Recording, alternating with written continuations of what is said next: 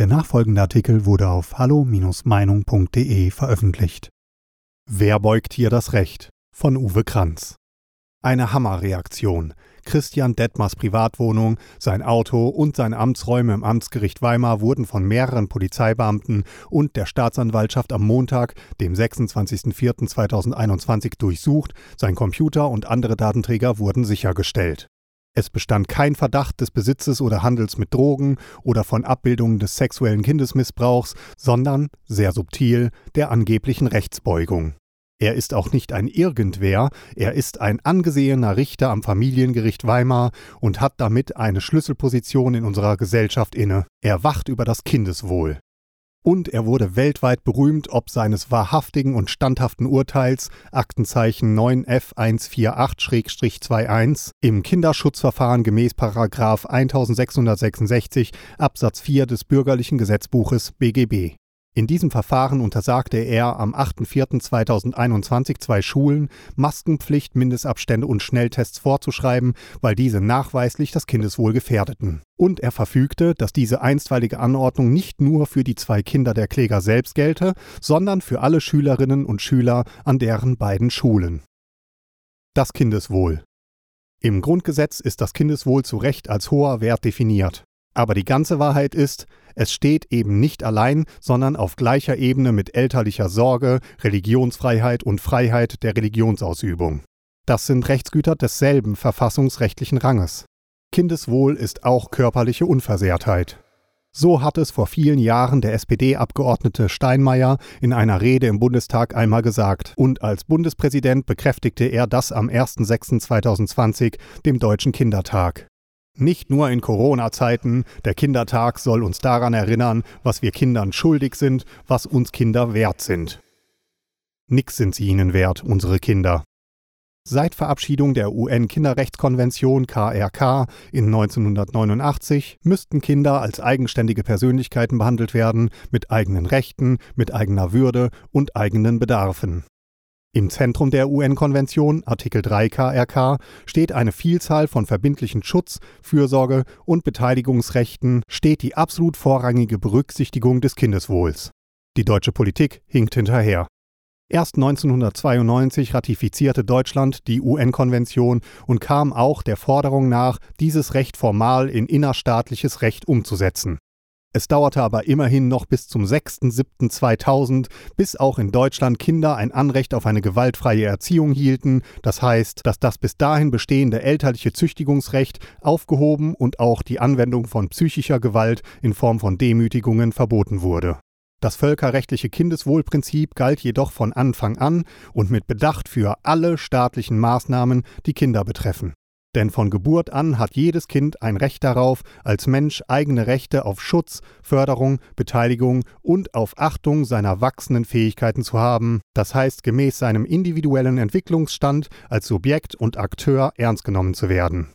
Aber es dauerte erneut bis zum 22.04.2021, bis nach jahrelangem politischen Hickhack der Entwurf für ein modernisiertes Kinder- und Jugendstärkungsgesetz KJSG 19-26107 vom Deutschen Bundestag verabschiedet wurde, immer noch mit vielen Mängeln, Widersprüchlichkeiten und Fragezeichen. Siehe Fußnote.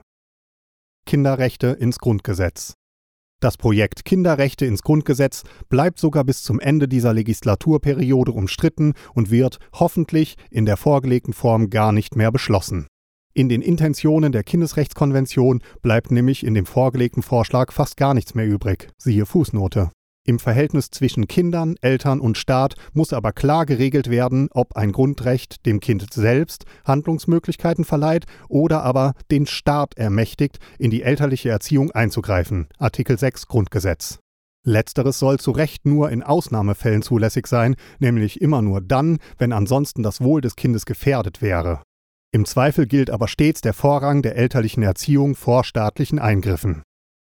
Vorauseilender Gehorsam wie passt dann zusammen, dass nach dem Richterspruch von Weimar und einem verwandten Fall aus Weilheim, Aktenzeichen 2F 192-21, mehrere Amtsgerichte öffentlich erklärten, keine solche Kindesschutzverfahren mehr eröffnen zu wollen?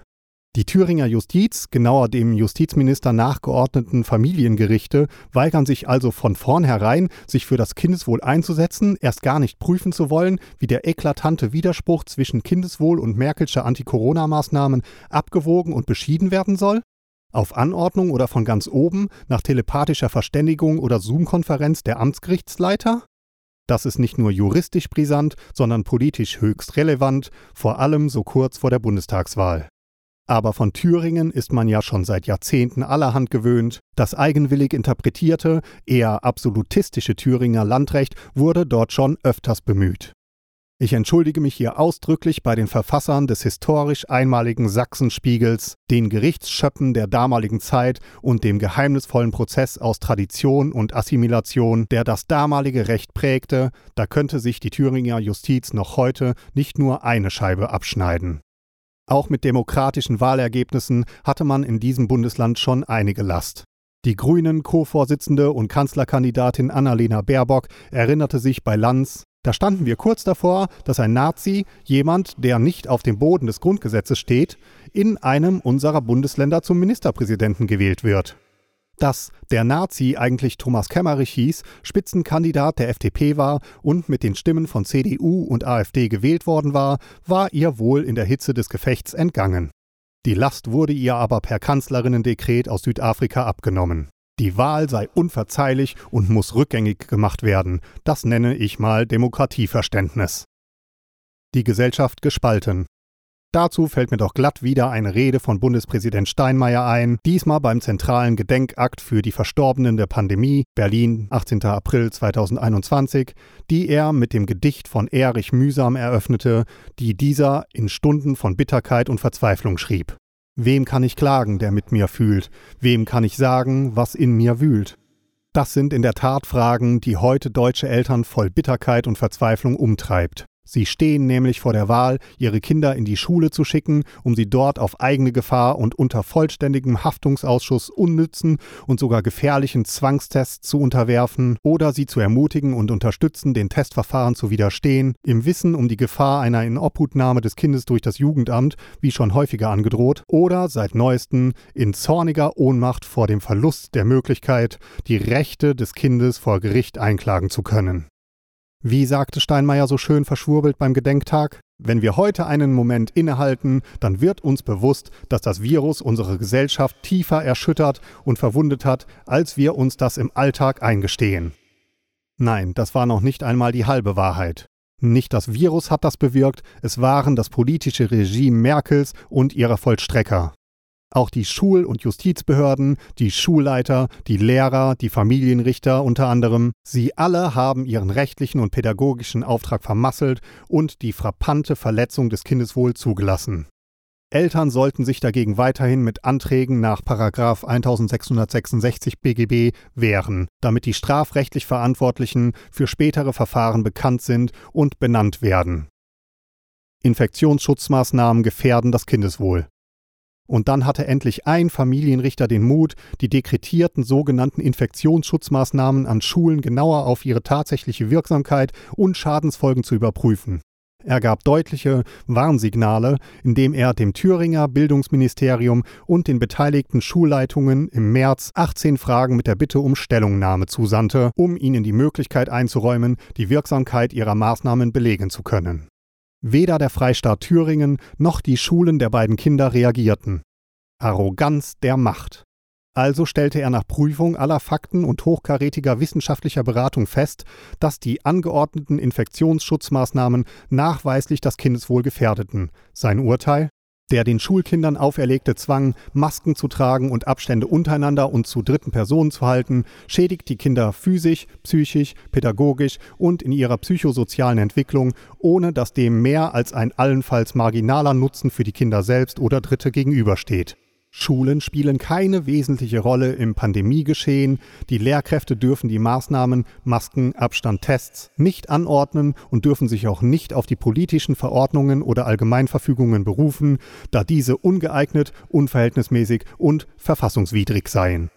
Ach, hätten wir doch hunderte Detmers, die sich ihrer Verantwortung stellen und tausende von Eltern, die sich in Notwehr gegen Schulbehörden und Leitungen oder Lehrkräfte stellten.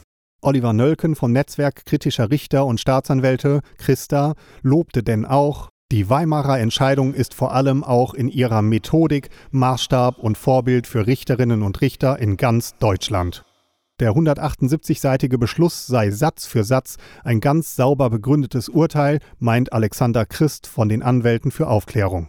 Es müsste eine Pflichtlektüre für Familienrichter und Jurastudenten werden. Detmar sollte, ganz im Geiste der Kinderrechtskonventionen und aller Brüsseler Kinderschutzdirektiven, ein Bundesverdienstkreuz bekommen, kein Strafverfahren. Der Gang zum Familiengericht ist als Notruf von Eltern und Kindern zu werten, und diese Hilfe wird nun verwehrt, der Richter wird strafrechtlich verfolgt. Wer beugt hier das Recht? Weitere Beiträge finden Sie auf hallo-meinung.de. Wir freuen uns auf Ihren Besuch.